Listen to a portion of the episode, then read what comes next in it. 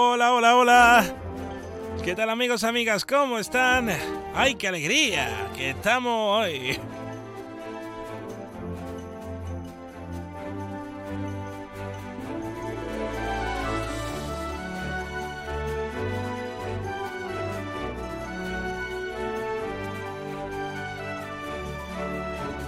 Qué día estamos hoy? Es que se le va a poner ahora mismo los vellitos como escarpia. Amiga, amiga, que estamos a día viernes. Bueno, bueno, bueno, bueno, bueno.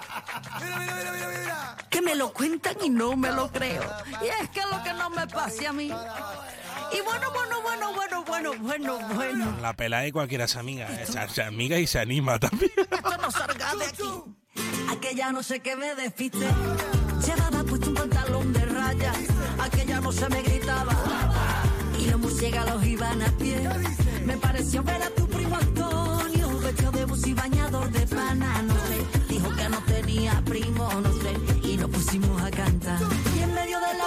Hasta las 2 menos 10 en directo en Onda Cero en el 101.4, en el 91.4 de la frecuencia modulada. Ya lo saben que ese es el más de uno de la Bahía de Cádiz. ¿Cómo está usted? ¿Está usted bien? Pero va a salir flamenco, le gusta el pescadito y siempre está soltero,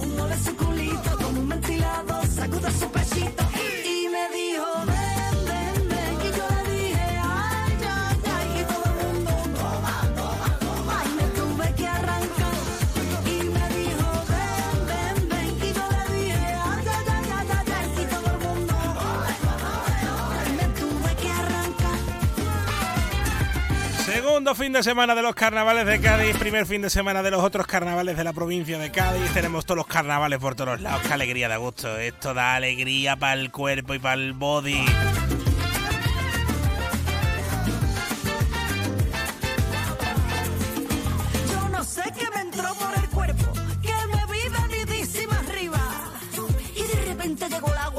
Agua a los tobillos y me puse a recoger con chafita. Así da gusto, ¿eh? Comenzar un día de estos. Ay, sí, Día ahí bueno, día bonito. yo no sé qué tendría esa tarta que comí cuando llegué a saber. El gato marinero no salió flamenco, le gusta pescadito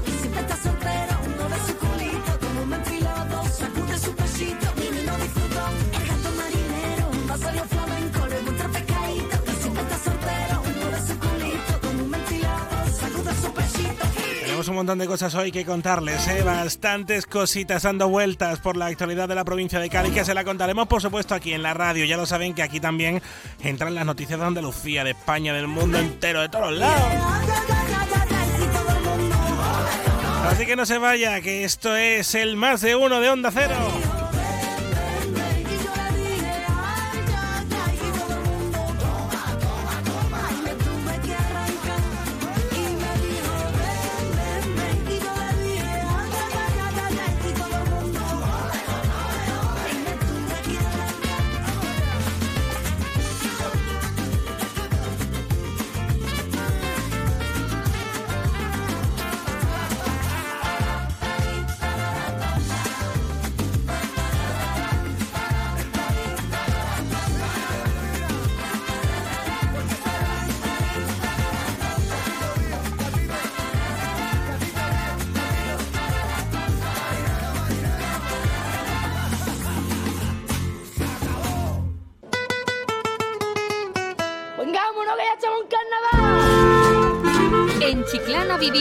Carnaval en la calle. Nos lo comemos todo: langostinos, chicharrones y papas aliñás. Píntate dos coloretes y vente al carnaval de Chiclana. Disfruta el pasacalles escolar el día 16, la gran cabalgata del humor el 17 y la quema de la bruja Piti el 18. Espero que la gente venga disfrazada. Eso, por lo menos un sombrero y dos coloretes. Carnaval de Chiclana del 11 al 18 de febrero. Ayuntamiento de Chiclana. Doctor Gutiérrez, qué ganas tenía de volver a encontrarme con usted porque tengo una pregunta. ¿Conoce usted algún complemento para nuestros huesos? Sí, sí, Artrogel Forte de Marnis. Artrohelp Forte. ¿Me suena? ¿Es fácil de tomar? Muy fácil, son viales para beber. Voy a pedirlo al herbolario o a la farmacia antes de olvidarme. Artrohelp Forte de Marnis. Artrohelp Forte de Marnis, Artrohelp Forte de Marnis, Artrohelp Forte de Marnis, Artrohelp Forte de Marnis, Artrohelp Forte de Marnis. Pero mujer, métete en marnis.com y así no se te olvida. Luz Shopping, el mayor centro outlet de la provincia de Cádiz, patrocina este espacio. Mediodía en la radio, estás en Onda Cero. Nos podemos quedar afónicos de dar las gracias a las enfermeras y enfermeros de nuestra comunidad autónoma, que son trabajadores incansables, que velan por nuestra salud, que el sistema sanitario no solamente lo, no solamente lo componen los médicos, sino hay mucha gente detrás.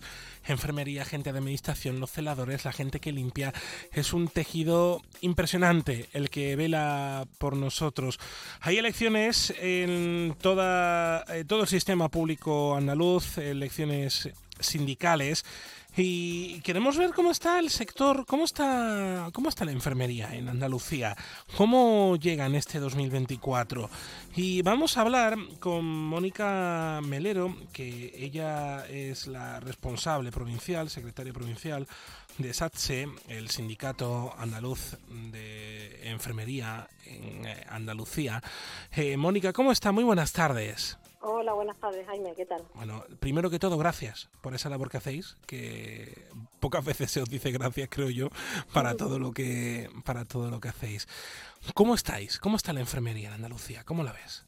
Bueno, pues la, eh, la enfermería en Andalucía, pues regular, ¿no? Por así decirte. Tenemos muy buenos profesionales, pero bueno, tenemos a profesionales castigados por la falta de, eh, de plantilla, tenemos los profesionales cansados, ansiosos, porque, bueno, por la carga laboral que, que esta reducción de plantilla y esta falta de contratación que, que hay con respecto a, los enfermeros y fisioterapeutas en Andalucía. Es que, Eh, de, de hecho, Mónica, esta es una de las principales demandas que hemos ido escuchando desde el sector de la enfermería eh, y desde SATSE. Es que para que usted se ponga en situación, usted que nos está escuchando, se contrataron a 12.000 personas eh, por la COVID, por eh, la pandemia, y se necesitan esas 12.000 personas en, en, la plantilla, ¿verdad, Mónica? Sí, sí, sí, sí.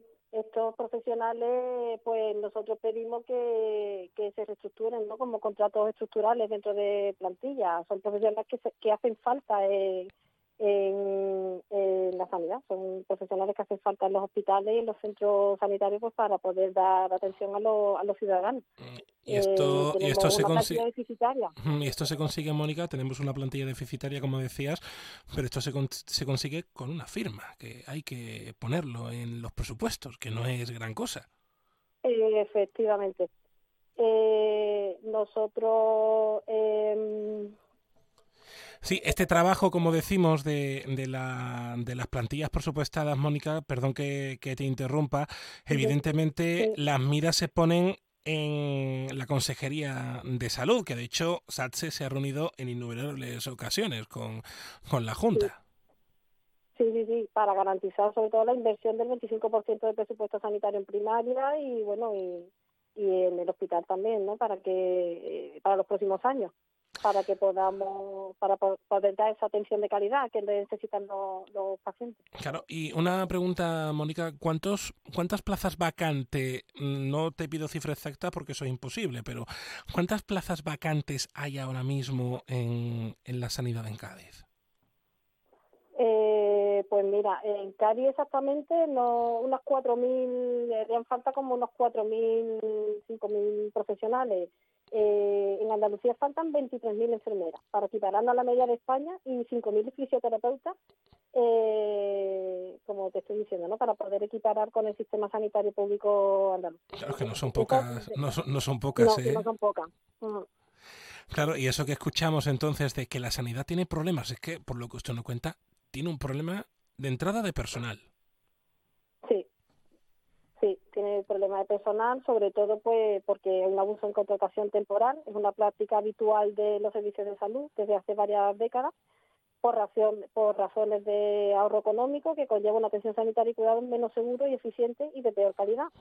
Eh, si te digo que mm, una de cada tres enfermeras y enfermeros en nuestro país tiene un contrato temporal, lo que supone que miles de profesionales siguen viviendo una situación de precariedad laboral, indefensión e incertidumbre continua. Tienen que estar pendientes de teléfono, no pueden conciliar.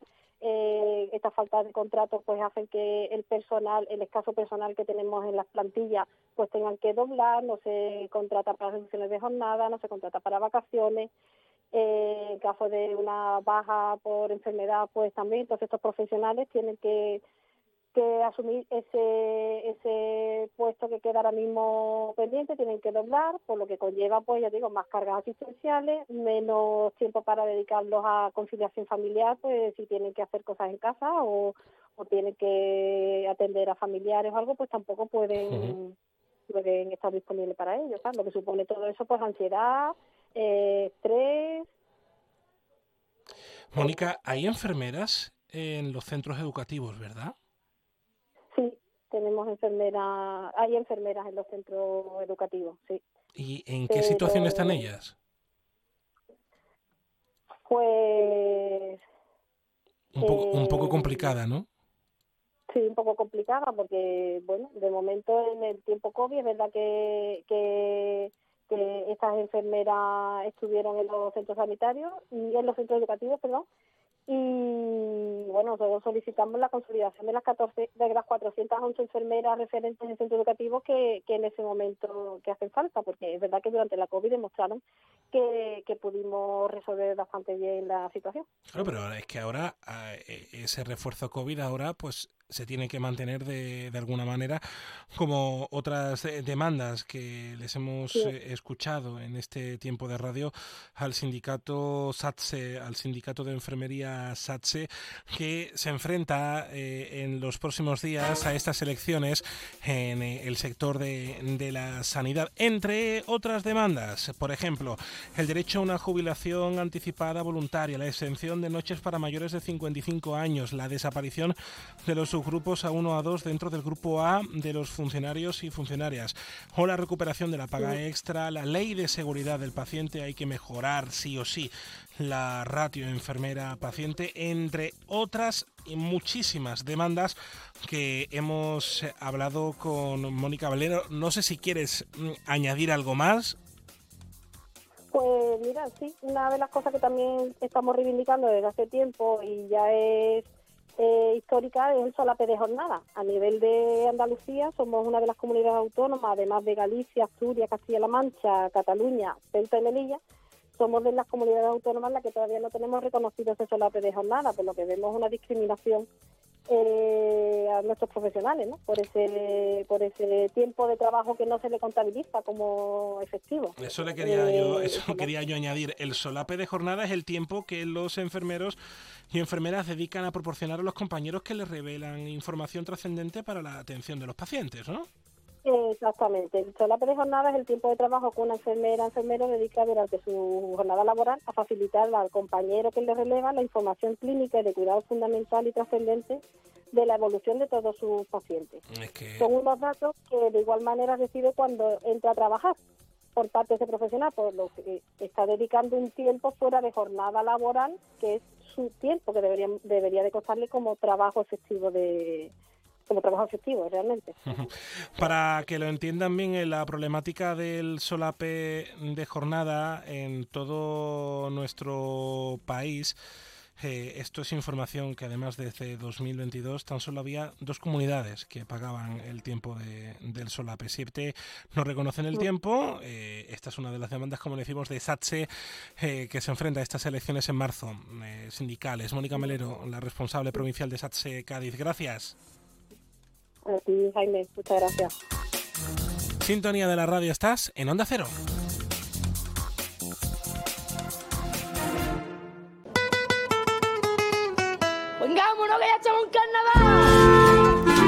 En carnaval. Chiclana vivimos el carnaval en la calle. Nos lo comemos todo: langostinos, chicharrones y papas aliñás. Píntate dos coloretes y vente al carnaval de Chiclana. Disfruta el pasacalles escolar el día 16, la gran cabalgata del humor el 17 y la quema de la bruja Piti el 18. Espero que la gente venga disfrazada. Eso, por lo menos un sombrero y dos coloretes. Carnaval de Chiclana del 11 al 18 de febrero. Ayuntamiento de Chiclana. ¿Conoces el único centro outlet de la provincia de Cádiz? Visita Lutz Shopping y encuentra las primeras marcas con hasta un 70% de descuento durante todo el año. Y no te pierdas el mejor ocio y restauración al aire libre. Para saber más, entra en www.lutzshopping.com. Carnaval. Ven a celebrarlo con nosotros a lo grande. En la segunda planta del Corte Inglés de Cádiz encontrarás todo lo que necesitas para sorprender. Disfraces, complementos, maquillaje. Celebra nuestra fiesta más internacional como nunca. ¡Viva el carnaval! Y celébralo con el Corte Inglés. Onda Cero Cádiz, Rota. Bueno, sintonía de la radio, estás en Onda Cero en el 101.4, en el 91.4 de la frecuencia modulada. Ya lo saben que nos pueden escuchar a través pues de todos los lados, ¿eh? porque estamos en todos los lados. O sea, detrás del cubo de la basura, ahí estamos, la magia de la radio. Que nos extendemos en el 101.4, en el 91.4 de la frecuencia modulada a través de nuestras webs y de nuestras aplicaciones móviles. En Onda Cero, la busque usted en su móvil, en el Play Store o en el eh, App Store de, de su iPhone y ahí nos encuentra y nos escucha en calidad digital, como si estuviera a su lado ahora mismo. Bueno, mala hora para lo que vamos a hacer a esta hora del mediodía. Muy mala hora, porque me van a decir ustedes. Eso de ponernos a hablar al mediodía. De marisquito, de gamba, de pata rusa, de yo qué sé, de pescadito frito. Esto no, no está pagado, ¿eh?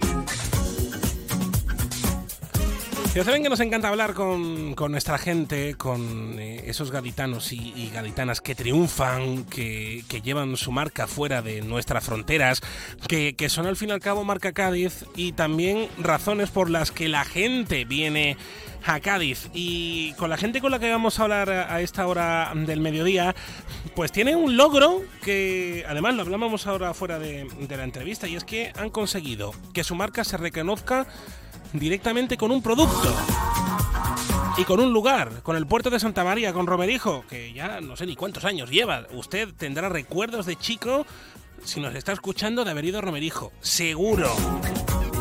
Iba con mi abuelo. Manda que no, hace tiempo ya. José Antonio Romero es el presidente de esta compañía portuense, Luis Ferrer es su director eh, general que nos han venido a ver aquí a la sintonía de la radio, a Onda Cero. ¿Cómo estáis? Muy buenas tardes. Hola, buenas tardes. Hola, buenas Jaime. tardes, Jaime. Ya, lo que decíamos, habéis conseguido algo que muy pocas marcas consiguen, que es que se os relacione directamente con un lugar o con un producto. Marisco, anda Romerijo, el puerto de Santa María, anda Romerijo. Es que eso solamente lo consiguen las buenas marcas. Afortunadamente sí, hemos tenido esa suerte y también un poco hemos tenido buen, buen personal que nos ha acompañado todo el tiempo este y gracias a Dios pues aquí estamos todavía. La verdad, y eso Luis, lo hablábamos fuera de, de micrófono, eso también se consigue con trabajo, trabajo, trabajo, trabajo y más trabajo. La verdad es que cada día para nosotros es un reto y cada día intentamos mejorar en la calidad, en el servicio y en los productos. Eso es importante, mantener la calidad y marisco de aquí de la tierra, que es que también hay que ponerlo en valor. Y empleo creado en Cádiz y todo en Cádiz, en el puerto de Santa María, que muchas veces hablamos de la deslocalización de las empresas, de la gente que viene a invertir acá, no, pero es que también hay gente de Cádiz, gente del puerto que invierte aquí. Por supuesto, aquí nosotros llevamos ya 72 años, como tú decías antes, y aquí estamos, ¿no? Estamos tenemos, luchando y mirando para adelante, intentando levantar, tenemos seguir manteniendo el, el- el nivel de calidad y de servicio que tenemos desde hace tantísimos años. 72 años que me imagino que casi todos, por no decir todos, eh, los has pasado dentro de la compañía. Por supuesto, yo tengo 74 ahora, yo estoy ya jubi- jubilado ya, pero soy el que sabe mejor el- la historia de... Por eso he venido. Pues Yo diríamos ya no, ya no Porque- ejerzo. porque lo tienes Por cria- te has criado en Romerijo. Ya, exactamente, por eso tenemos a Luis, el que lleva toda la empresa, diremos, algún otro consejo le doy, por supuesto, por eso soy presidente. Pero bueno, el que puede contar la historia ahora mismo soy yo y mis hermanos, claro. Somos ocho hermanos. ¿eh? Madre mía. Y de ese inicio de Romerijo al de ahora, anda que no ha cambiado, ¿no? Pues eh, bastante, bastante ha cambiado. ¿eh? Nosotros empezamos... ¿Dónde comenzasteis? Pues mi padre y mi madre, o sea, mi padre realmente mm, vive también de- del pescado. Su padre, o sea, mi, mi abuelo, vivía del pescado también allí en el... Digo del pescado. Bueno, mi abuelo decía, yo no soy pescadero, yo soy marisquero. Yo solo compro marisco, no toco... Le daba como una especie de, de tirria decir que, que tocaba, realmente no tocaba pescado, es cierto, solamente compraba marisco. marisco que elaboraba, me metía en cajas pequeñitas y lo mandaba a Córdoba, Sevilla, Madrid, Valencia. eh, Tenía un número de clientes importante al que él servía diariamente estos productos de la tierra fresco con hielo. Claro. Era, era la forma de, de hace 70 años de mandar todo este producto. Y mi padre, pues era uno que trabajaba con él.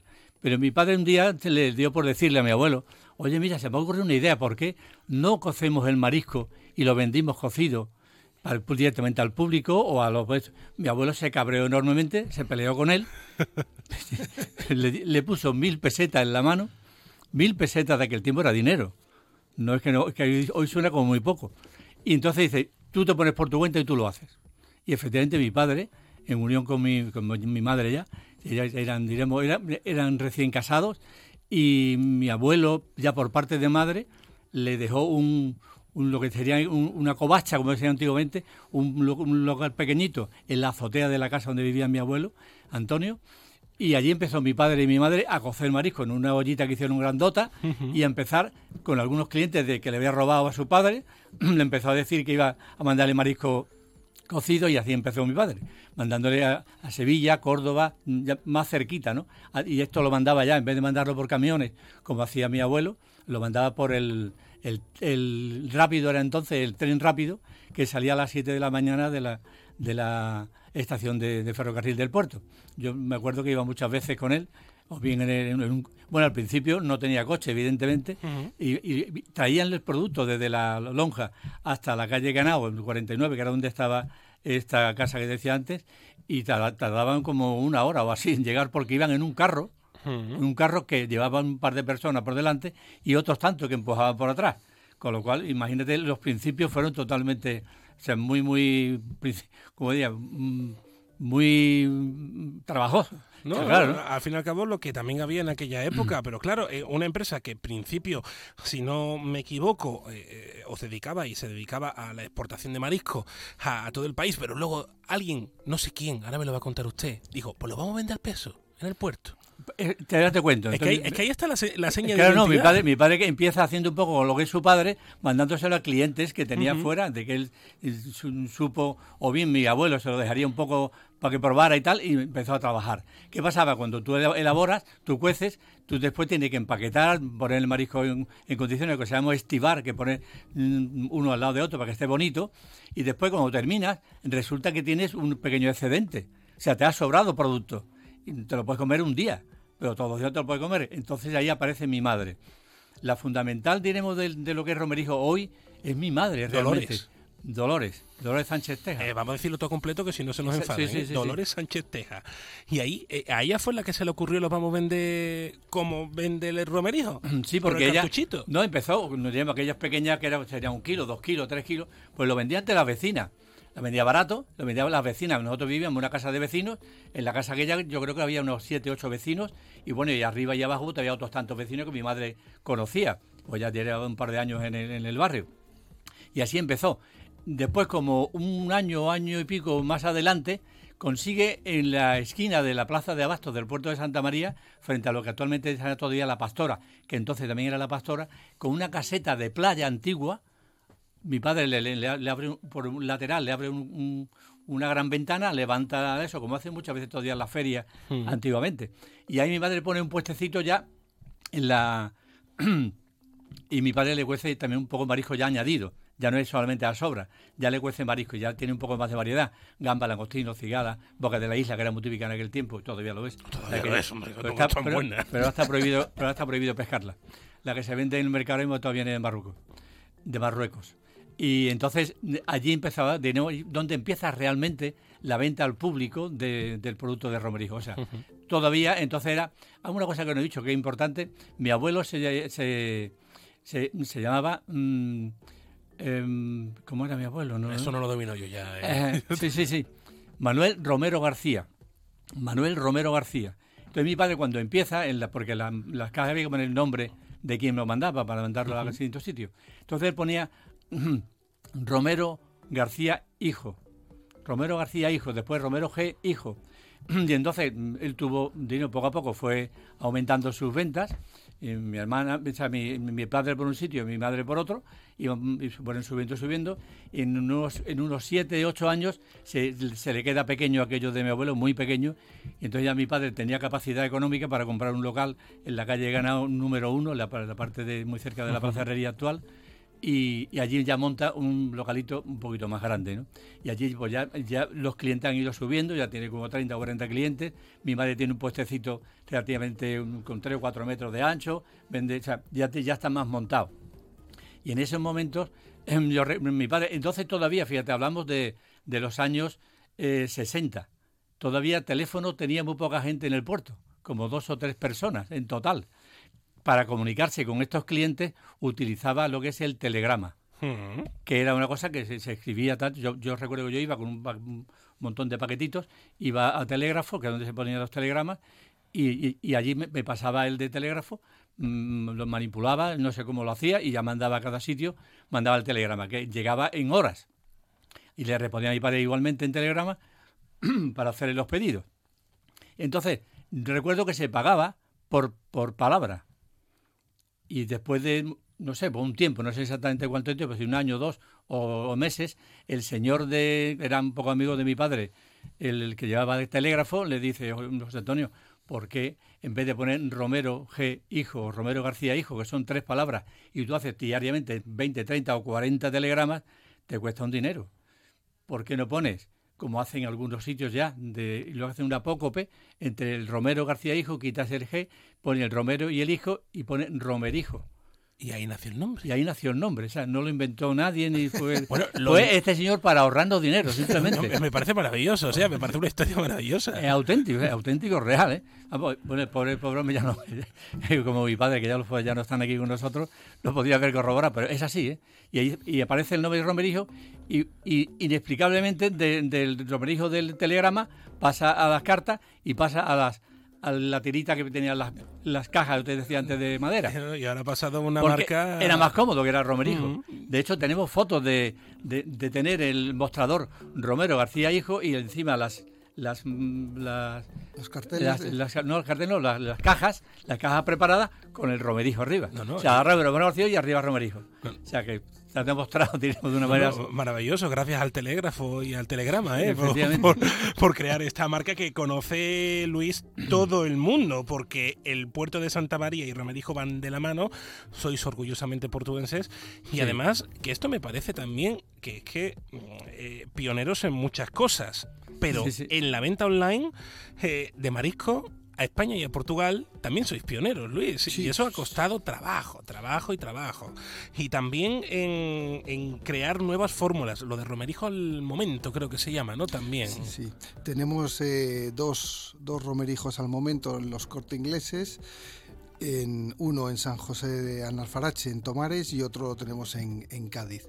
Pero realmente lo que, lo que más me impresiona es que uno va viajando por el mundo. ¿eh? Yo le contaba, te contaba antes, Jaime, que, que me acuerdo que yo en Uruguay, ¿no? Yo estuve en Uruguay con unos amigos, un exjugador del Cádiz, por cierto, con Andrés Florkin, ¿no? Y tuvimos una comida un día y vinieron unos amigos que también son jugadores de fútbol y dije, ¿dónde, ¿de dónde eres? Y tal, y me dicen, soy, vengo del puerto y tal, y me dice, hombre, ¿dónde está Romerijo? ¿no? Y, dices, oye, internacionalmente se conoce la marca, ¿no? Y eso es impresionante, la verdad. Eso es impresionante y eso es algo que, como bien decíamos al inicio, las marcas se consiguen con mucho esfuerzo.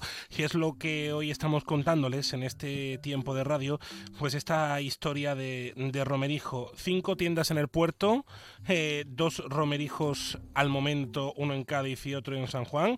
Y Luis, ¿planes para abrir una tienda, un restaurante fuera del puerto? Siempre estamos abiertos, siempre estamos mirando posibilidades. Nos encantaría estratégicamente aquí en Cádiz, nos encantaría en la, en la milla de aquí, de que dicen de, Uy. de esto, nos encantaría. El tema se ha intentado varias veces eh, y, y siempre hay trabas, pero seguimos buscando y seguimos buscando y te aseguro que en breve podremos comunicar que, que hemos venido O sea, aquí. que hay cositas. Hay cositas, estamos por ahí viendo cosas de... Preparando. preparando. Cociendo, preparando. se podría decir, ¿no? Pero eh, hay, hay un tema, o sea, tiene que ser muy cercano porque no podemos eh, abrir tiendas ni en Barcelona de momento y tal porque no queremos que se pierda la esencia de Romerijo, nunca. Y como y, y poquito a poco, pues en estas zonas de forma cercana podemos comunicarlo a, a- a nuestros empleados. O sea, no, no, no, no queremos, queremos que sea muy, muy, muy lenta para que la esencia de Romerijo siga siempre y la calidad sea siempre la que queremos prestar. Pues eh, de verdad que estamos muy contentos de, de escucharlo yo y mucha gente que nos está escuchando ahora desde Cádiz, desde San Fernando, desde Chiclana que diga, oye, pero yo me quería ir a Romerío, pero tengo que ir hasta el puerto. Tranquilos, que queda poco, queda poco, queda muy poco. Luis Ferrer, que es el director general de Romerijo, José Antonio Romero Sánchez, que él es eh, el presidente de esta compañía portuguesa. Luis Ferrer Puga, ¿eh? También hay que recordar. Un abrazo amigos, gracias por venir. Muchísimas gracias. A vosotros, a vosotros. Sintonía de la radio, estás en Onda Cero. Nuestra profesión es nuestro vínculo. Únete para ser más fuertes. Exige para forzar el cambio. Actúa para decidir tu futuro. Para que enfermería y fisioterapia sigan avanzando el 6 de marzo en las elecciones sindicales del Servicio Andaluz de Salud. Vota SATSE, tu sindicato de confianza. Anunciante, a tu publicidad le puede ocurrir esto. ¿Quieres ser uno del montón? ¿Quieres pagar de más por tu inversión? ¿Quieres hipotecarte para poder darte a conocer? Anunciante, tu publicidad en A3 Media Radio. Porque estudiamos tus necesidades de forma personalizada. Porque ofrecemos atención, calidad, servicio y sobre todo resultados. Porque en A3 Media Radio nos importa tu negocio. Tu publicidad en A3 Media Radio. Llámenos al 956 200 100. Te mereces esta radio.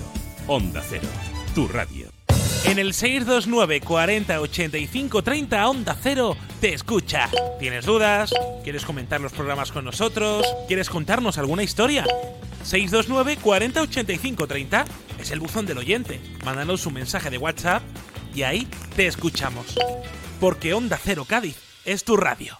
Te mereces esta radio. Onda Cero, tu radio.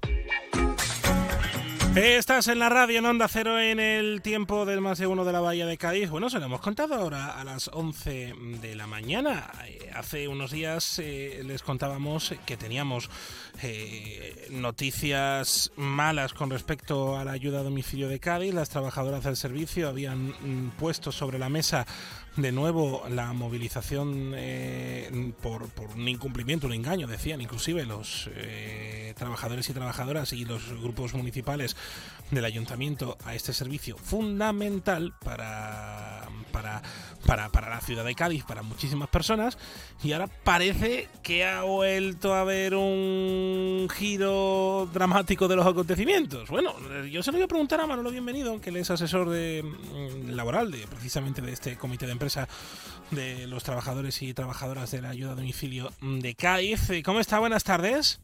Hola, buenas tardes. Bueno, ¿va a haber o no va a haber movilización a día de hoy, viernes?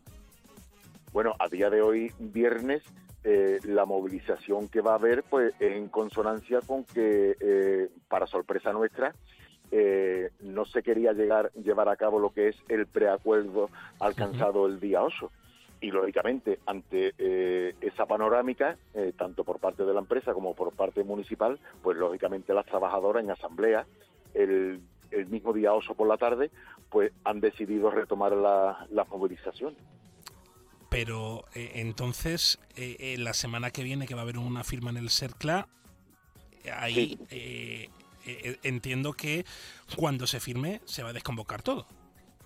Bueno, pero ya a estas alturas, Jaime, pues la verdad, eh, mm, somos algo escépticos al respecto.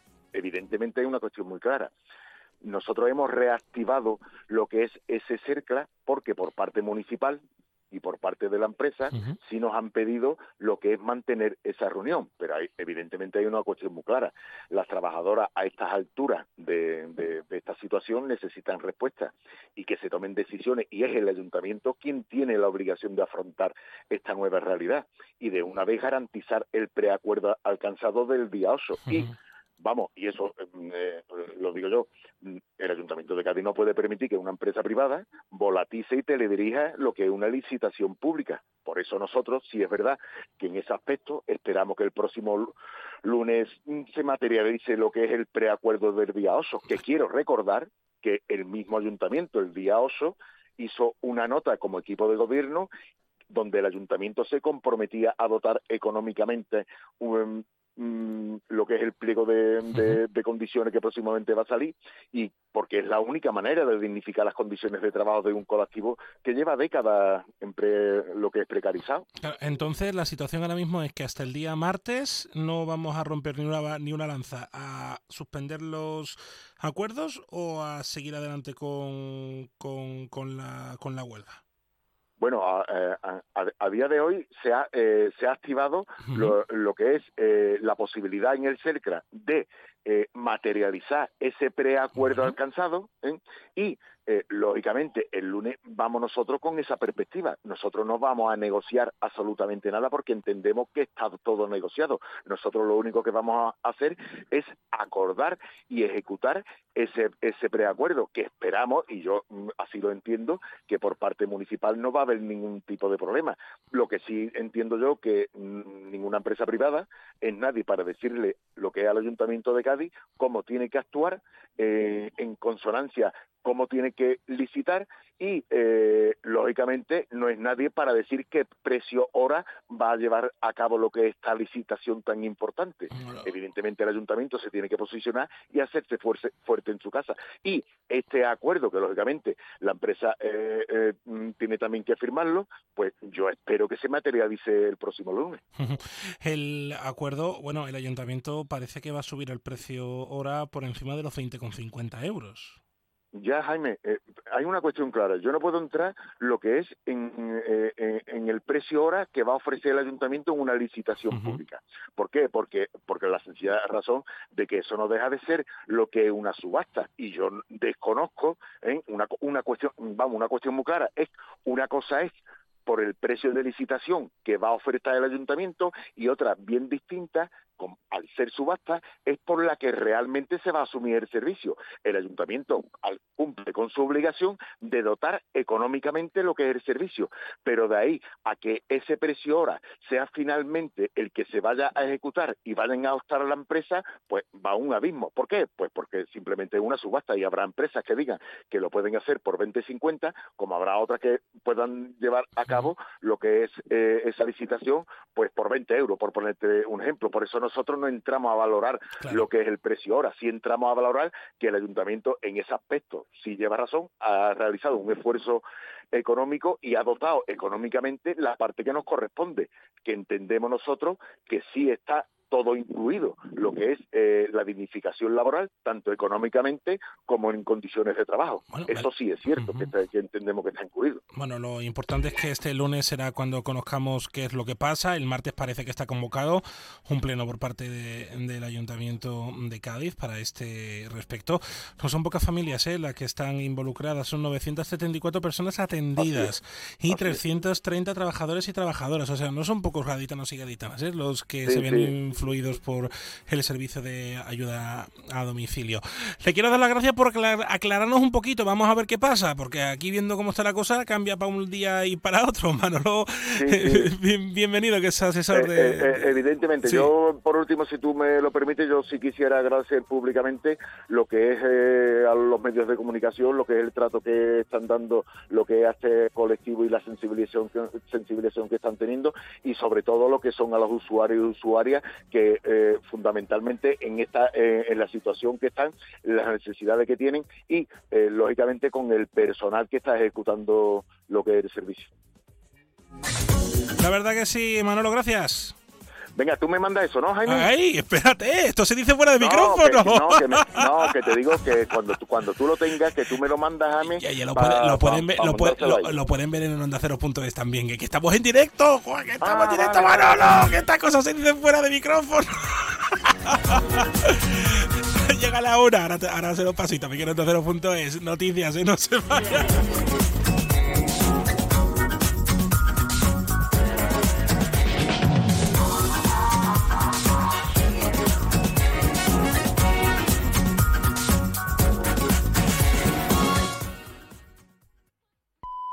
Es la una de la tarde, mediodía en Canarias.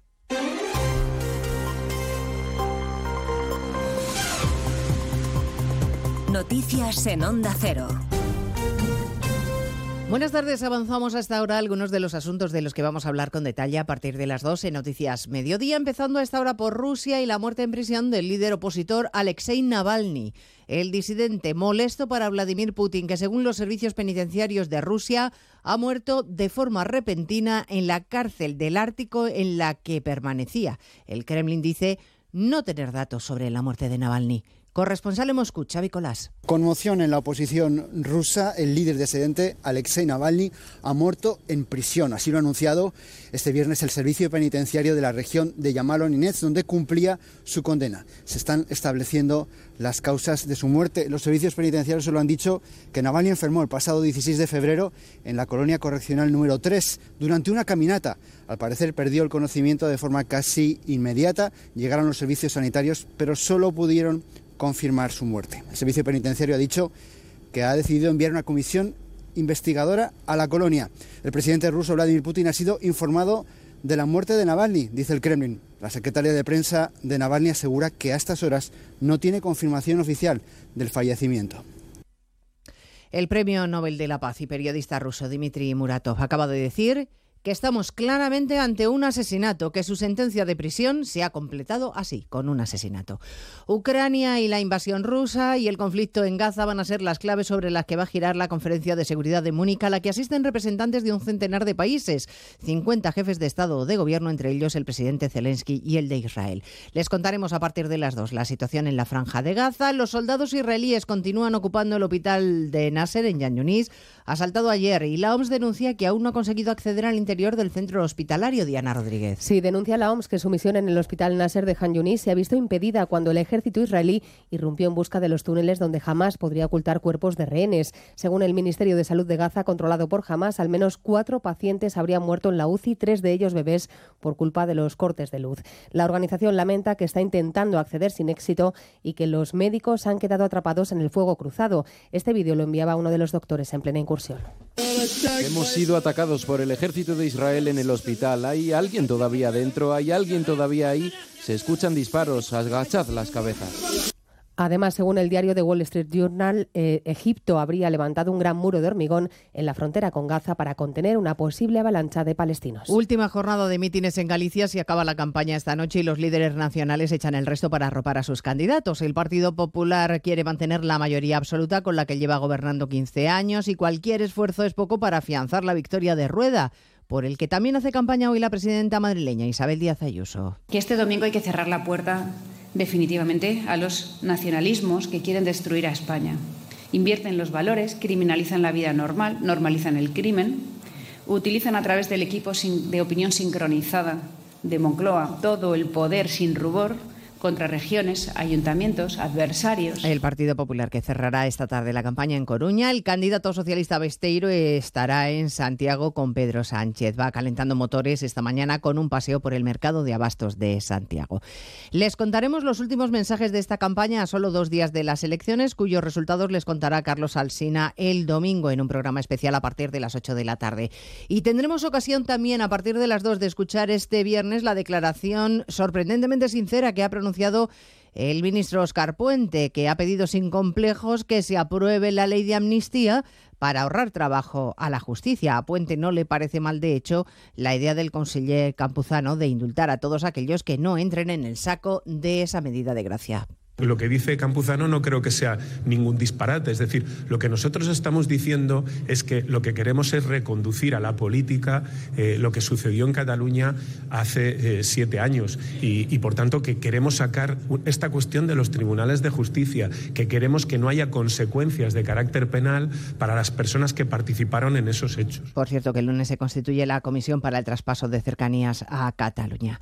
Casi la mitad de las familias españolas confiesa que temen no poder asumir los gastos que supone tener un hijo. Uno de cada dos echa en falta que haya más ayudas económicas por parte de las instituciones. Belén Gómez del Pino. El 40% de las familias asegura que gasta entre 100 y 300 euros al mes en el cuidado de cada uno de sus hijos, principalmente para alimentación, gastos educativos y productos del día a día. Preguntados por los temores de cara a la paternidad, fijan como el primero el de no estar a la altura financiera. Tras ello, si podrán o no hacer frente a la crianza. Uno de cada tres encuestados plantea la renuncia al tiempo personal. El 39% de las familias creen que no han recibido apoyo a la conciliación en sus empresas y el 33% reprocha falta de apoyo emocional o logístico por parte de su familia e incluso de su pareja. Hoy sobre salarios, precisamente, policías y guardias civiles se concentran frente a las subdelegaciones de gobierno de toda España para reclamar incrementos salariales. Una protesta que estaba convocada hace dos meses y que ahora se aprovecha también para demandar más medios materiales después de lo sucedido en Barbate esta misma semana. De todo ello hablaremos en 55 minutos cuando resumamos la actualidad de esta mañana de viernes 16 de febrero. Elena Gijón, a las 2, Noticias Mediodía.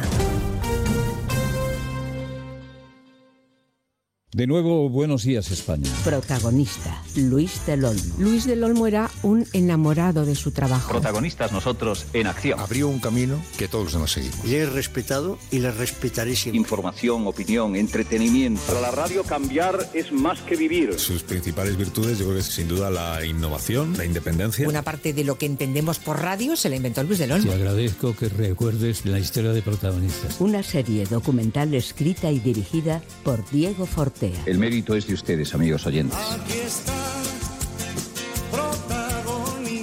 Cada lunes, un nuevo capítulo de este podcast en la web y en la app de Onda Cero.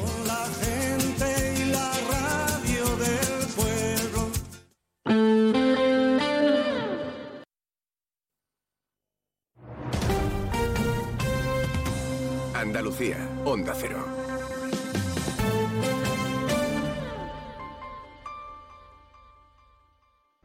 Andalucía necesita menos.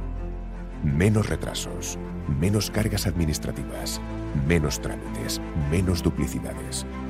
Andalucía necesita menos para crecer más. Por eso, la Junta de Andalucía pone en marcha el Plan Andalucía Simplifica, que trabaja en transformar la administración pública para que sea más ágil y digital, al servicio de todos. Descubre las medidas en andaluciasimplifica.com. Junta de Andalucía. ¿Pero qué estás haciendo, alma de cántaro? He conectado la bicicleta estática a la cafetera y en 45 minutos tendré el café en su punto. Bueno, tibio. Bueno, a temperatura ambiente. Déjate de chorrada, hombre. Tú lo que tienes que hacer es contactar con Grupo Acerca y empezar a ahorrar en tu factura de energía. Y quítate esas mallas, que me estás dando el desayuno. Infórmate ya en www.grupoacerca.com y comienza a ahorrar. Grupo Acerca, tu elección más fácil. Sobre todo, Onda Cero Andalucía. Cero, Noticias de Andalucía. Jaime Castilla. Buenas tardes, hacemos hasta ahora un repaso de la actualidad de Andalucía de este viernes 16 de febrero, día en el que policías nacionales y guardias civiles se han concentrado frente a las delegaciones y subdelegaciones del Gobierno central en todas las provincias de España. Aquí la principal es la de Cádiz, a donde han acudido los portavoces nacionales de las asociaciones de la Benemérita, unas convocatorias que estaban ya previstas para pedir la igualación salarial y una jubilación digna, pero que ahora se suma a la de más recursos para luchar contra el narco. En esta concentración se han escuchado gritos pidiendo la dimisión del ministro del Interior, Onda Cero Cádiz, Jaime Álvarez. Sí, muchas personas, unas 300, han estado concentradas en la puerta de la subdelegación del Gobierno de España en Cádiz entre vivas a la Guardia Civil y una petición unánime de dimisión al ministro Marlasca en la cabeza Miguel Ángel y David. Los dos agentes asesinados en el puerto de Barbate, las reivindicaciones son claras, la vuelta de Loconsur, más medios y más agentes para que lo ocurrido nunca vuelva a pasar. Precisamente hoy, Policía Nacional y Vigilancia Aduanera han desarticulado una gran organización dedicada al tráfico de cocaína sentada en toda España, pero que tenía su sede aquí aquí en Marbella, Onda Cero Málaga, José Manuel Velasco. Han sido detenidos un total de 32 pertenecientes a la estructura criminal asentada en Ecuador. Se le atribuye la incautación de 3.210 kilos de cocaína en diversos países, así como 200 kilos del estupefaciente introducidos en España a través del puerto de Algeciras. Pero también hoy vuelve a ser día de movilizaciones del campo. En este caso, de nuevo, agricultores y ganaderos independientes han cortado la A4 en la provincia de Córdoba. Onda Cero Córdoba, María Luisa Hurtado. Cortes de tráfico que se han producido por parte de los manifestantes invadiendo a pie la vía, pues no se les ha permitido que los vehículos ocupen la calzada. A estas horas permanece cortada la Nacional 432 en ambos sentidos en el kilómetro 238 en la barriada periférica de Santa Cruz, a 20 kilómetros de la capital. Seguimos ahora con el repaso de la actualidad del resto de provincias y lo hacemos por Almería. En Almería y esta hora tiene lugar la investidura del nuevo rector de la Universidad de Almería, José Céspedes, nuevo mandato que empieza hoy va a durar los próximos seis años.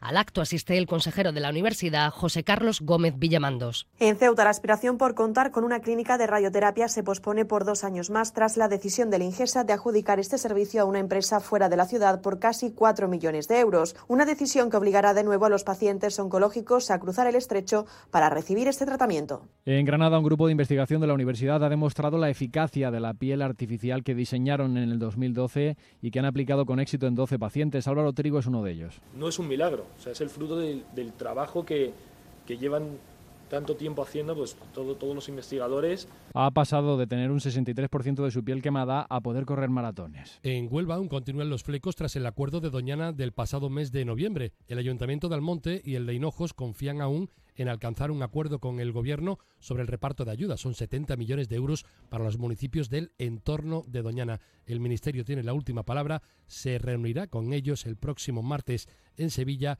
y allí podrán salir de dudas. En Jaén, el Ministerio de Transportes ha aprobado definitivamente el proyecto de trazado para humanizar la travesía de Torreperogil. El presupuesto de las actuaciones se estima en 2,7 millones de euros. Y en Sevilla, la artista María del Monte ha acudido a declarar a los juzgados de la capital como víctima del robo y la agresión que sufrió en su propia casa, un delito que fue cometido por la banda de la que formaba parte su sobrino Antonio Tejado, que junto a otros miembros permanece en prisión provisional por este y otros crímenes. Más noticias de Andalucía a las 2 menos 10 aquí en Onda Cero.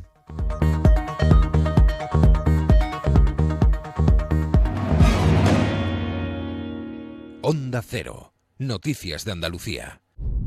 Esto no es un anuncio. Es una advertencia.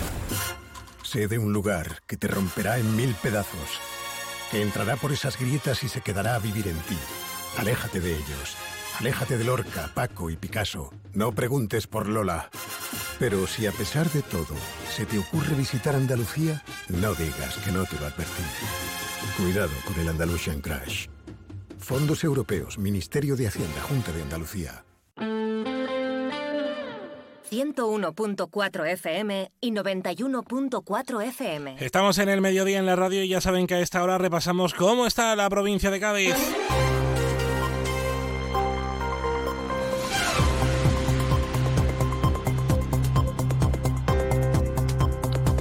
Concentración de la Asociación de Guardias Civiles en la puerta de la subdelegación del Gobierno de España en Cádiz por el asesinato de dos guardias civiles este pasado viernes en la localidad de Barbate. Reclaman medios y dicen que lo de Barbate puede volver a ocurrir si no se adoptan las medidas necesarias. Entre las medidas necesarias que creen la Asociación Unificada de Guardias Civiles que se tienen que tomar cuanto antes es la restauración del OCON, del Organismo de Coordinación de Operaciones contra el Narcotráfico del Sur, 150 agentes de élite, que esta organización fue pues desactivada en el año 2022.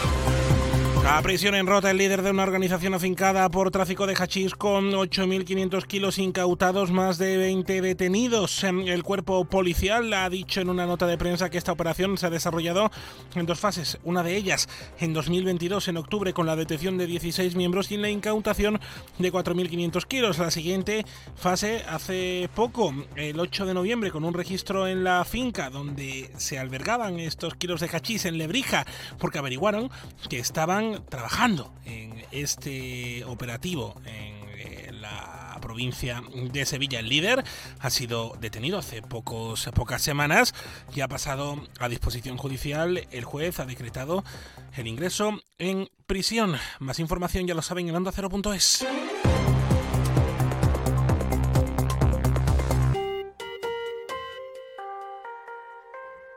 Bueno, mediodía en la radio, creo que es tiempo de hablar de carnaval.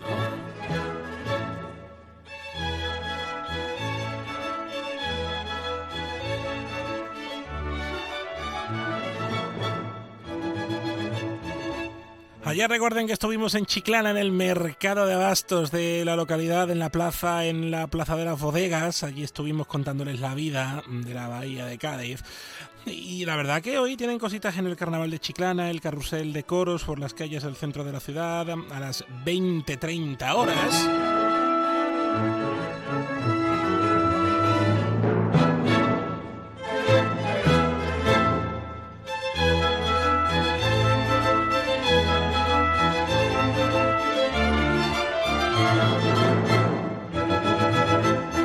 Lo tengo todo listo, ¿eh? A las 20.30, el gran carrusel de coros con el baúl de la Piquer, el gremio, la fiesta de los locos y la chunga perfecta desde la calle La Plaza, Pla, Padre Caro, la Plaza Mentidero. Eh, no, la Plaza Mentidero no, es la es calle Mendaro, Plaza Jesús de Nazareno y la calle Constitución. Repito, eh, el baúl de la Piquer, el gremio, la fiesta de los locos y la chunga perfecta eh, desde la calle La Plaza, luego Padre Caro, la Plaza Mendaro, Plaza de Jesús Nazareno y la calle Constitución. Ernesto Pereira, que es de la Peña Taratachín, de la frontera Peña Carnavalesca, que está por ahí por vía telefónica. ¿Cómo está Ernesto? Buenas tardes. Buenas tardes. ¿Qué pasa, hombre? Pues aquí, aquí lía con el carnaval. Claro que vosotros sois los que estáis detrás de este carrusel.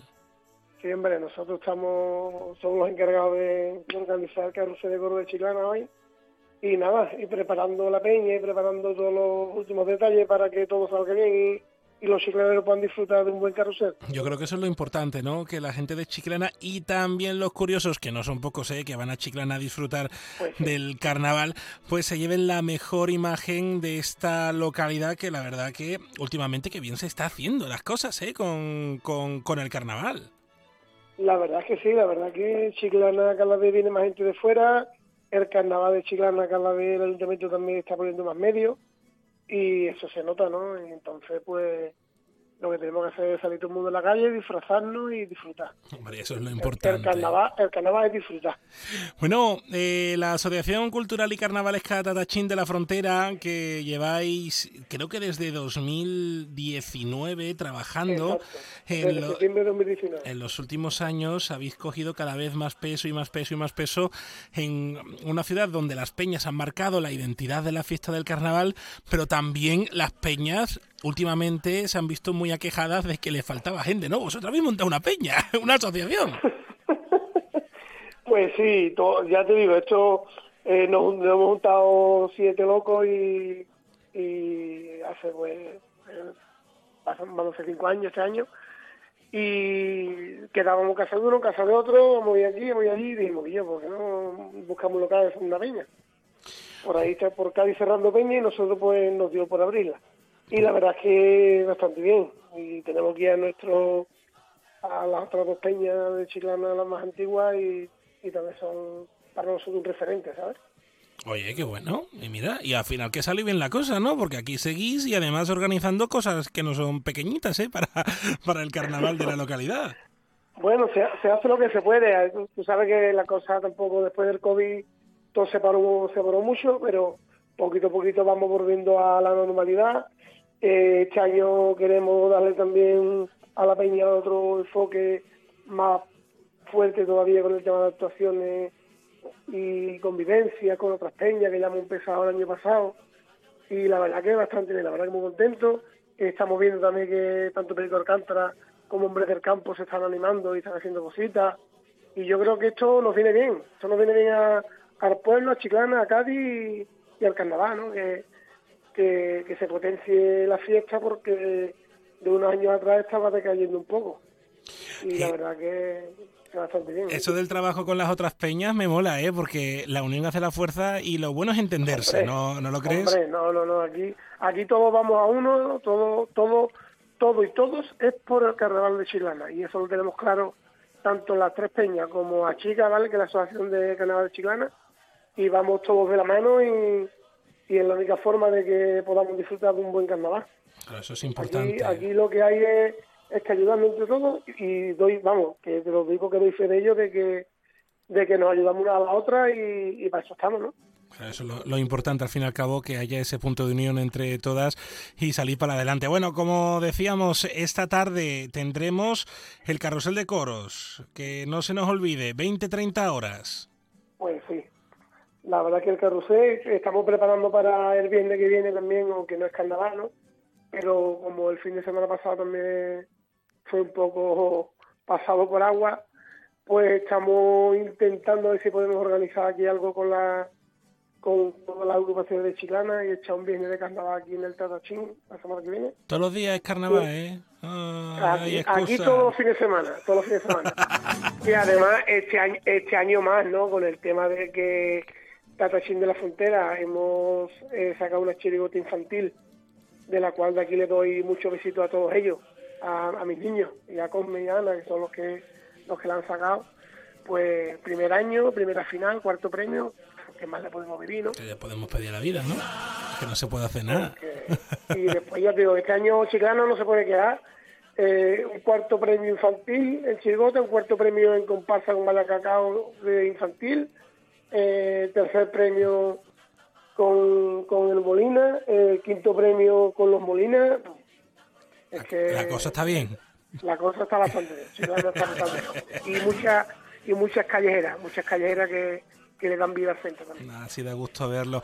Oye, Ernesto Pereira, de la Peña Tatachín de la Frontera, que nos vemos hoy en el carrusel de coros, que no vaya a llover, que la gente vaya, que se acerque. Sí, hombre, va a ser buen tiempo, va a ser calor. Aquí estaremos para recibirlo. Un abrazo. Un fuerte abrazo, muchas gracias. Al que nombraron hijo adoptivo de nuestro ya está bien de plata quieta. Y en la caleta y de tantos honores.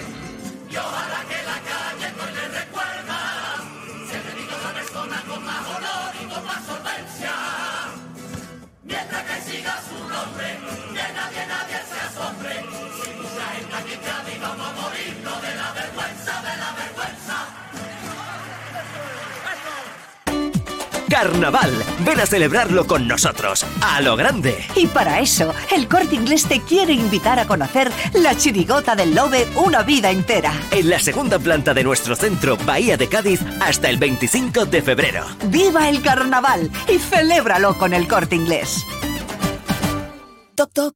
¿Te has enterado? Llegan los Suzuki Days Tres días de descuentos exclusivos en la gama Suzuki. ¿Cómo? Así es. Hasta 6.500 euros de descuento en vehículos en stock y bono extra de 500 euros. Estrena Suzuki a precio imbatible. ¡Imbatible! Suzuki Days, 21, 22 y 23 de febrero. Consulta condiciones en tu concesionario. Véalo en Alvariza Motor, concesionario oficial Suzuki. Avenida Tío Pepe 21, Jerez. El carnaval de Cádiz es único Disfruta de la fiesta en la calle y hazlo con responsabilidad. El carnaval auténtico son las coplas de las agrupaciones, los tipos, las callejeras, los romanceros. No des el cante y pasa del botellón. Delegación Municipal de Fiestas, Ayuntamiento de Cádiz. Vamos con el deporte con José Antonio Rivas. Buenas tardes.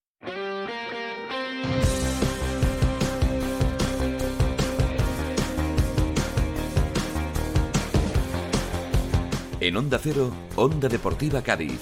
José Antonio Rivas.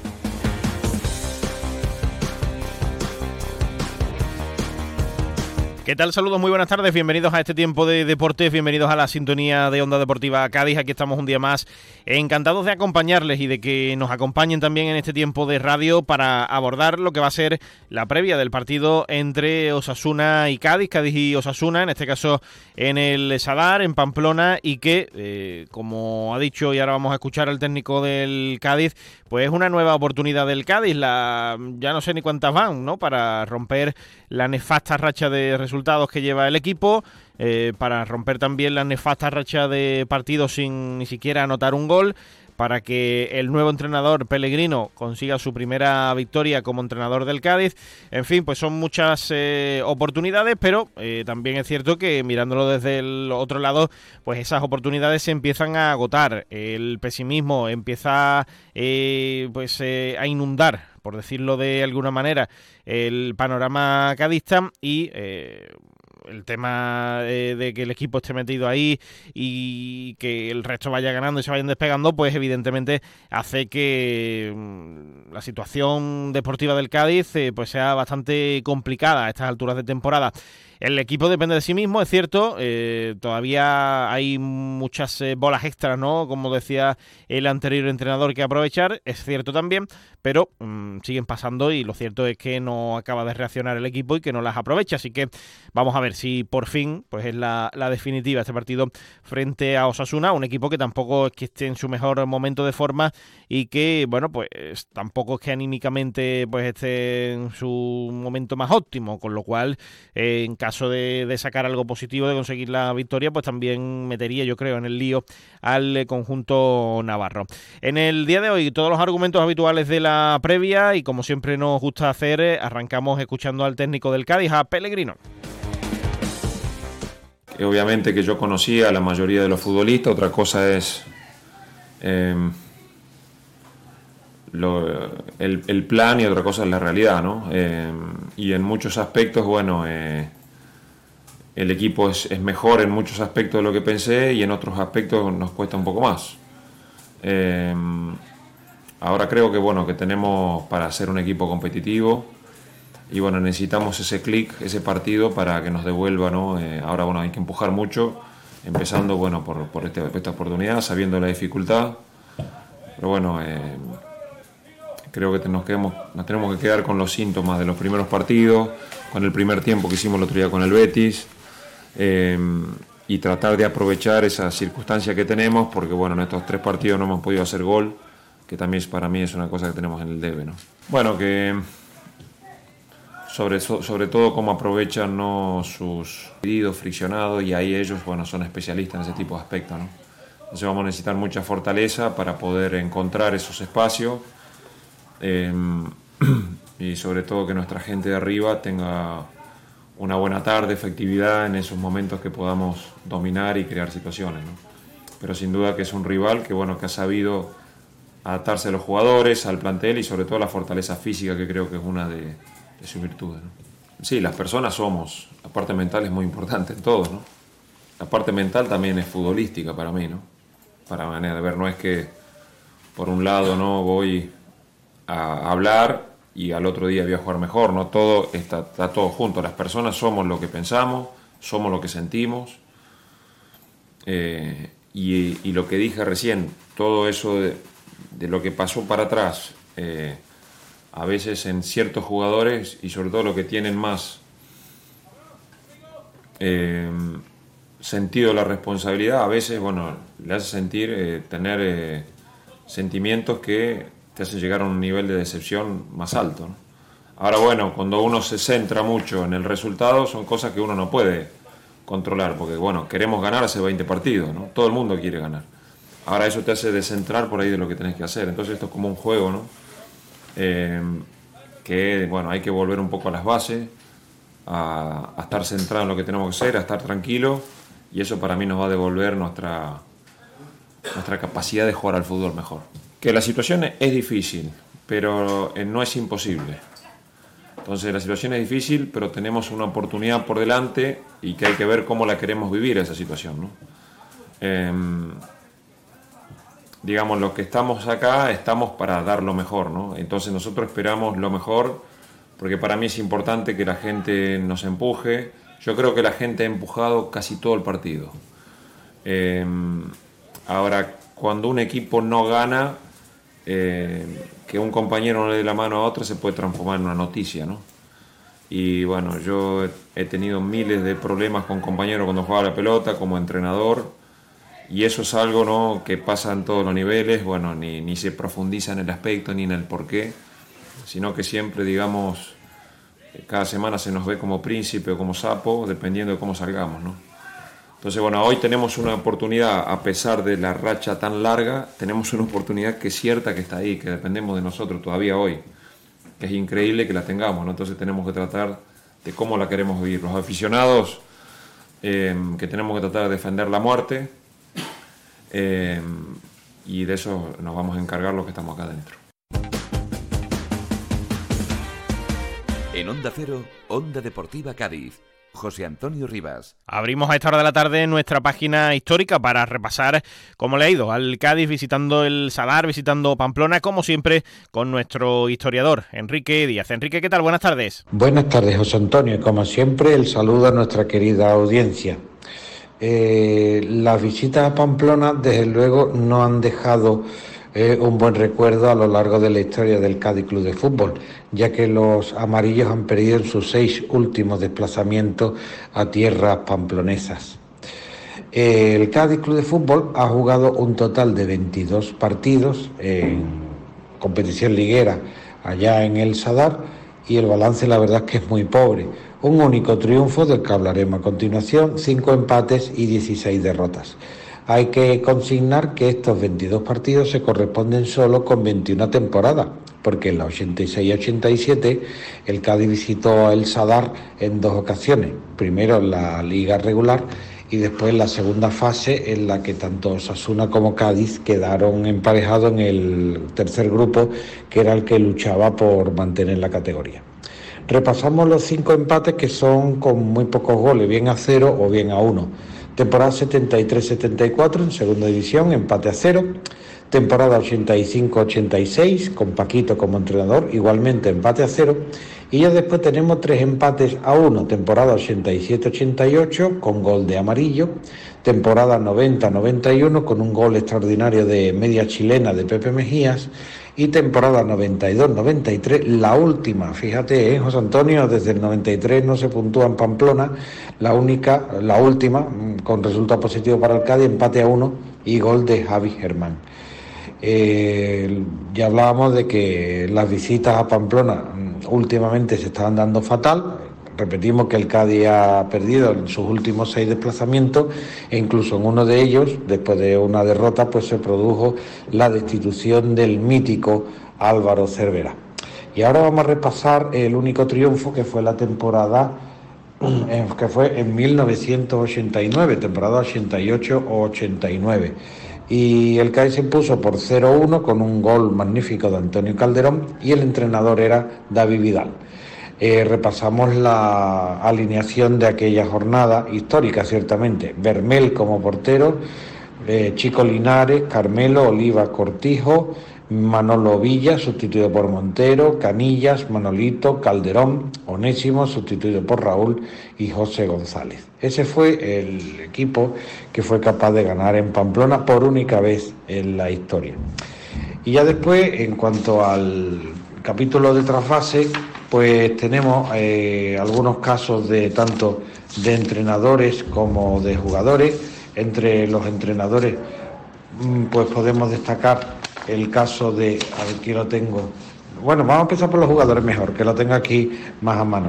Jugadores como Javi Acuña, Lorente, magnífico delantero de los años 60, Erice, Gorraiz, Larrauri, Otiñano, Antolín Ortega, Lekic todos estos jugadores, Ramón de Quintana, Aridane, el caso más contemporáneo, pues jugaron tanto en el Club Atlético Sasuna como en el Cádiz. Y ya después, como técnicos, pues teníamos eh, casos de ilustres técnicos cadistas, entrenadores como Paquito, Sabino Barinaga, García Andoaín, Casimiro Benavente o Javi Gracia. Hombre, en el caso de trasvase siempre anotamos el de Michael Robinson, que fue jugador del Club Atlético Sasuna y que después estuvo muy ligado al Cádiz Club de Fútbol, tanto en cargos directivos como, eh, si se me permite la expresión, cargos sentimentales, ¿no? porque tenía un gran cariño por el equipo amarillo. Y ya para terminar, José Antonio, porque ya sabemos que vamos cortitos de tiempo en esta semana, pues referir el palmarés del Club Atlético Sasuna, que cumple con la actual su temporada número 42, cuadragésimo segunda en la máxima categoría, 37 en segunda división A y 12 en tercera división. Eh, decir simplemente que Osasuna pues, fue fundado en el año 1920 eh, con motivo de la fusión de dos equipos de la capital navarra, el Sportiva y el New Club. Y hay que decir pues que ha participado en cuatro ocasiones en la Copa de la UEFA, más esta participación de esta temporada en la previa de la Conference e incluso ha disputado una previa de Champions. Así pues, este es el balance, José Antonio, repetimos, no es nada halagüeño. De todas estas visitas, de las 22, solo se ha vencido en una y se han empatado cinco. Y decir que en las ligas que han disputado el Cádiz, en las 21 ligas que han disputado los dos equipos, pues Osasuna ha superado al Cádiz en 17 ocasiones y lo contrario, pues lógicamente solo ha ocurrido en cuatro. Bien, bueno, pues esto es todo. Esperemos que los de Peregrino pues eh, puedan remontar el vuelo porque falta hace. Un saludo y feliz carnaval a toda la audiencia. Un saludo, José Antonio. En Onda Cero, Onda Deportiva Cádiz. José Antonio Rivas. Sintonía de Onda Cero. Aquí seguimos y como cada partido nos fijamos también en el árbitro designado para este encuentro y como siempre también pues lo hacemos con nuestro árbitro particular, Vicente Cordón. ¿Qué tal? Muy buenas tardes. Buenas tardes, Antonio. ¿Qué tal? Bueno, pues vamos a ver, ¿no? Eh, si tiene suerte el Cádiz, si se alinean los astros, y todo favorece para que por fin consiga una victoria. Eh, nosotros, pues, en estos minutos, pues vamos a fijarnos en quién es el árbitro designado para el partido, quién va a tener la suerte el Cádiz de que le dirija el partido. Bueno, pues ya tenemos árbitro, como tú bien dices, para este fin de semana y se trata de Francisco José Hernández Maestro, 35 años, comité extremeño, eh, como todos sabemos, debutante en la categoría en primera edición esta temporada y la verdad que, bueno, el referente ahora mismo en primera edición, tenemos un partido que nos, ha, eh, nos arbitró la jornada número 7, el Cádiz Rayo con el empate a cero y la verdad que, que bueno, el balance ahora mismo son de 10 partidos en líneas generales de todos los partidos que ha arbitrado Arcadi, es una victoria, cuatro empates, cinco derrotas. O sea que es un árbitro que, ni nos va bien ni nos va mal. Eh, por recapitular de esta temporada, pues ya le ha dirigido un partido, como bien dices, al Cádiz, que fue ese empate sin goles frente al Rayo, eh, que tampoco mm, se recuerdan, ¿no? Grandes acciones así controvertidas ni nada, salvo que tú me, corrijas. Y, a nivel general, pues son 10 ya los partidos que, ha dirigido al Cádiz, evidentemente en otras categorías porque es eh, debutante, en este caso en primero. Sí, sí, efectivamente, la verdad que no que no tenemos antecedentes de él no más que de esta temporada y ya bueno en segunda división y segunda vez y la verdad que, que bueno eh, como antecedente esta temporada recordemos que hace escasa jornada pues dirigió ese peculiar partido Real Madrid Almería con tres goles y tres historias eh, del bar y que, que bueno eh, que sorprendentemente pues no fue sancionado por el comité técnico de árbitros porque los tres errores fueron garrafales que el árbitro no vio sobre el campo y lo que hizo el VAR es reconducir la acción y, y bueno, y todos vimos al entrado de la Almería pues que salió echando humo del, Santiago Bernabéu. Pues sí, la verdad es que fue un partido complicado, eh, esperemos que haya tenido tiempo para eh, reflexionar ¿no? y para aprender de, todo aquello. Eh, en cuanto a su estilo de, de arbitraje y demás, que contamos? Sí, pues ya lo decíamos, es debutante en la categoría, la verdad que, que tiene una expresión corporal bastante, bastante peculiar. Eh, de la nueva ola son árbitros que vienen empujando, que le falta mucho todavía, porque como bien decimos, eh, una sola temporada, lleva dirigido 11 partidos ahora mismo en, primera división, le hace falta madurar y en el aspecto disciplinario pues está sacando entre 3 y 5 tarjetas al equipo que más le ha sacado tarjetas amarillas, al Rayo Vallecano. Y la verdad que lo malo de todo esto, que le acompaña en el bar, pues el famoso Carlos del Cerro Grande, que nuevamente pues se encuentra en el camino al Cádiz y que bueno y que espero que, le ayude en este sentido al bueno de, de Eso, esperemos que, le ayude y sobre todo pues que no le nuble el amarillo como, como, como le ha pasado otras veces con, con el Cádiz.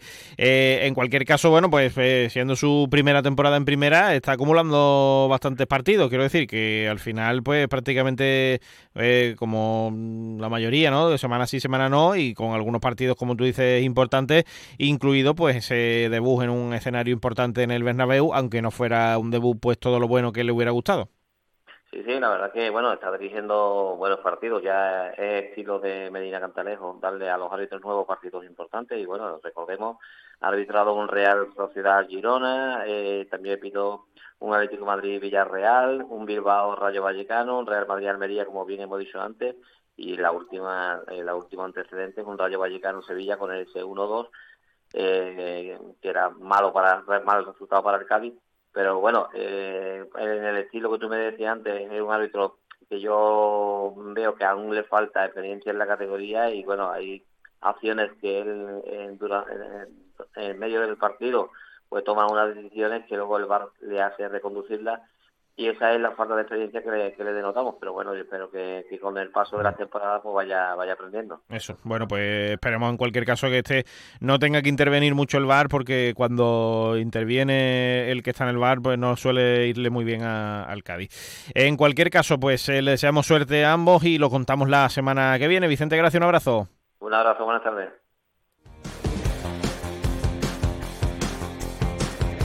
Hasta aquí nuestro programa de hoy. Volvemos el lunes eh, con nuestra tertulia La Resaca para analizar todo lo que de decir ese partido entre Cádiz y Osasuna. Esperemos, por fin, lo llevo diciendo no sé cuántas semanas ya, eh, que con buenas noticias para el Cádiz. Eh, ahora vuelve Jaime Álvarez con más cosas que contarles y luego sigan escuchando Onda Cero. Adiós.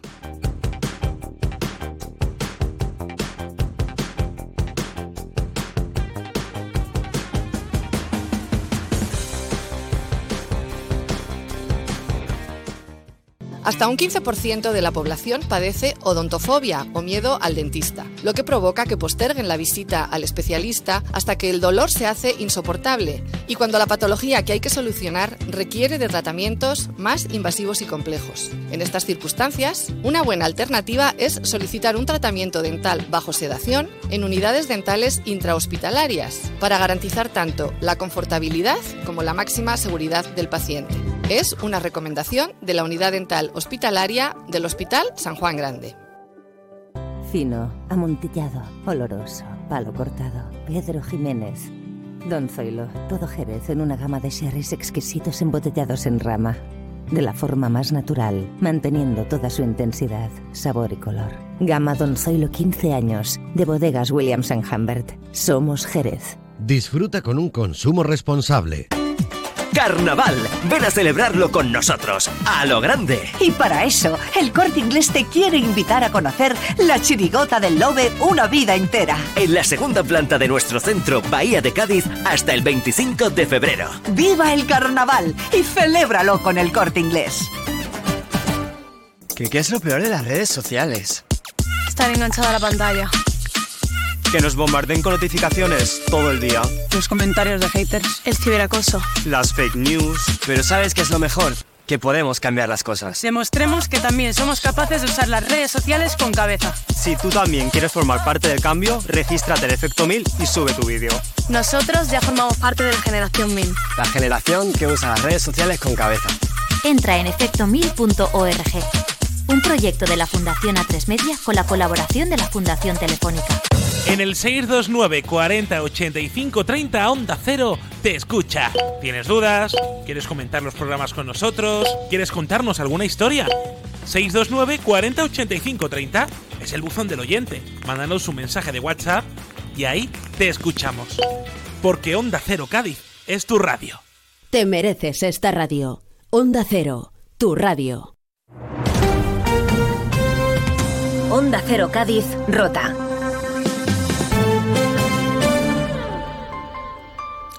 Mm, Es la 1 y 42 minutos, estás en eh, Onda Cero Cádiz en el 101.4 y en el 91.4 de la frecuencia modulada y esto es lo que está pasando a esta hora en la bahía. Más de uno. Onda Cero Cádiz. Jaime Álvarez. A nuestros maridos para que se nos escuche alto y claro que queremos más seguridad para ellos, que la muerte de estos dos héroes no caiga en saco roto, que sea un punto de inflexión para que las autoridades actúen sin, tibieza y se tomen medidas reales para que esta lacra deje de actuar impunemente. Ella es Mónica Mojica, portavoz eh, de las mujeres de los guardias eh, civiles que hoy se han concentrado en la puerta de la subdelegación del Gobierno de España en Cádiz junto a los agentes de la Policía Nacional. Unas 300 personas se han concentrado en la puerta de la subdelegación del Gobierno de España reclamando más medios, reclamando salarios justos para las fuerzas y cuerpos de seguridad del Estado. Y en la cabeza, Miguel Ángel y David, los guardias civiles asesinados en Barbate. Agustín Domínguez, portavoz de Jucir en la provincia. Es una lástima que tengáis que ver otra vez eh, entierros de compañeros muertos en acto de servicio por la inoperancia del gobierno. Es, una palabra que me ha llegado, y además mi padre que lo ha sufrido, que estuvo en el País Vasco muchos años. Y queremos que esto sea lo último. Queremos que esto sea el punto de inflexión para que el gobierno se dé cuenta de que, es que necesitamos medios para trabajar. Entre vivas eh, a España y a la Guardia Civil. ¡Viva la Guardia Civil! ¡Viva! ¡Viva la Policía Nacional! ¡Viva! ¡Viva España! Una petición unánime de dimisión al ministro Marlasca. También han estado representantes políticos de la provincia de Cádiz. El eh, diputado nacional del Partido Popular, Ignacio Romaní ha estado esta mañana, como decimos, en la puerta de la subdelegación del Gobierno de España y ha puesto las miras directamente sobre el ministro Marlasca. Y la realidad es que vino el viernes a mentirnos a todos los gaditanos, porque horas después se veía la realidad plasmada por vosotros los medios de comunicación en eh, todas las televisiones. Se veían los medios con lo que contaba la Guardia Civil y con los que la realidad de lo que Marlasca ocultaba en su rueda de prensa por la mañana. Por todas esas cosas es por lo que se pide que Marlaska eh, dimita. Pero ya digo que hoy y en este momento lo que venimos es a apoyar a los cuerpos y fuerzas de seguridad a corresponder con ellos algo que el Partido Popular viene pidiendo y que de hecho ha pedido en el Congreso de los Diputados. Hemos presentado una proposición no de ley para que se reconozca la, situación de riesgo en la, eh, en la, en la Guardia Civil y el... Esto en Cádiz, en San Fernando, el Ayuntamiento y el Consejo de Hermandades y Cofradías han presentado la edición número 58, no, perdón, la guía de Cuaresma con 58 actos, cofrades y espacios audiovisuales exclusivos. La concejala de Cultura, Pepa Pacheco, y el vicepresidente del Consejo de Hermandades de San Fernando, Manuel Sánchez, han presentado este documento que evidentemente eh, tenía previsto presentarse hace unos días, pero por la circunstancia de la muerte de los dos guardias civiles en Barbate se han trasladado hasta el día de hoy. Este documento se ha realizado en colaboración con las hermandades y cofradías de San Fernando, además de con las asociaciones culturales y entidades vinculadas a la Semana Santa. Esto en San Fernando, también en el puerto de Santa María, el ayuntamiento del puerto de Santa María y Telefónica acuerdan la expansión de la red de fibra óptica en el centro del puerto, la red de Telefónica para que se haga usted una idea, el 48% del centro del puerto de Santa María tiene ahora mismo conexión con fibra óptica. El objetivo es que lleguen a más del 90%.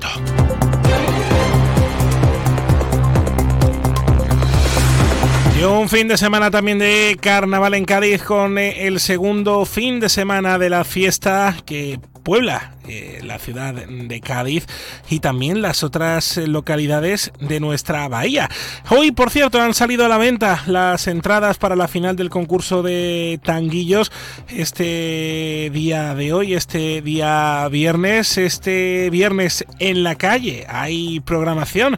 Tendremos a las 7 eh, de la tarde en el barrio de Santa María el certamen de coplas para la cantera, además de conciertos esta noche en la Plaza de San Antonio con Sofía y DJ Baldi. Este fin de semana el arrebato y Luigi López en la plaza de San Antonio y este domingo la, la quema de la bruja Piti a las 22 horas en la plaza Fernando Quiñones.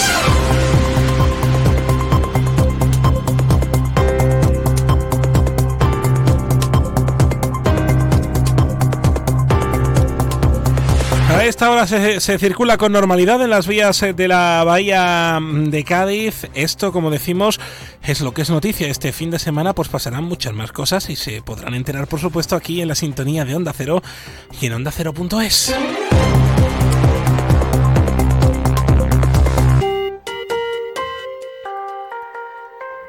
Bueno, que ya estamos a punto de llegar a eso de la una y 50 minutos. Ya estamos aquí en el mediodía y me imagino ya que habrá que decirle a Jaime Castilla que se venga ya para acá, ¿no?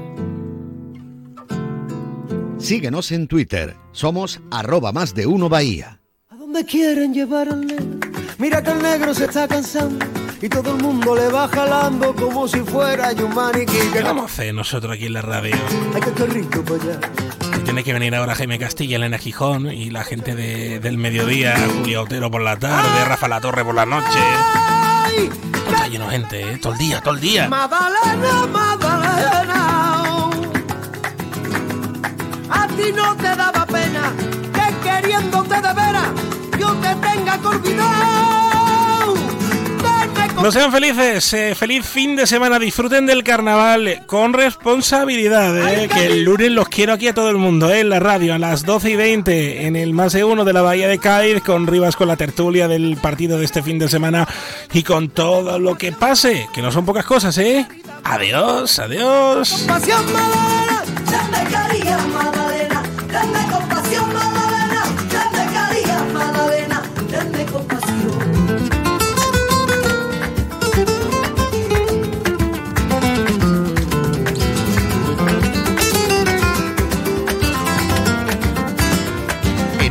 Cero, más de uno Bahía de Cádiz, con Jaime Álvarez.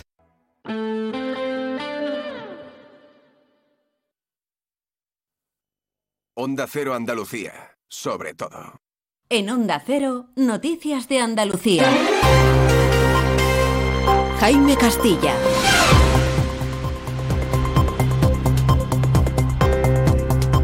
Queremos que nuestros maridos trabajen con todas las garantías y que vuelvan a casa con sus hijos. La zona de especial singularidad es una necesidad imperiosa para la provincia de Cádiz. Ya es hora de afrontar que el principio de autoridad está totalmente perdido en la ciudadanía de la zona. Por todo ello estamos aquí, por nuestros maridos, para que se nos escuche alto y claro, que queremos más seguridad para ellos, que la muerte de estos dos héroes no caiga en saco roto. Buenas tardes, han escuchado a Mónica, mujer de un guardia